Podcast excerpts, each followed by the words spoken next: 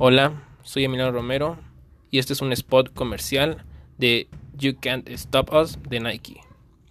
We're never alone, and that is our strength, because when we are doffed, we play as one. When we are held back, we'll go farther and harder. If we are not taken seriously, we'll prove that wrong. And if we don't fit the sport, we will change the sport. We know things won't always go our way, but whatever it is, we will find a way.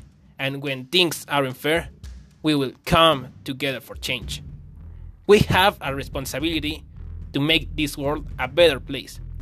And no matter how bad it gets, we will always come back stronger. Because nothing can stop what we can do together. You can't stop us.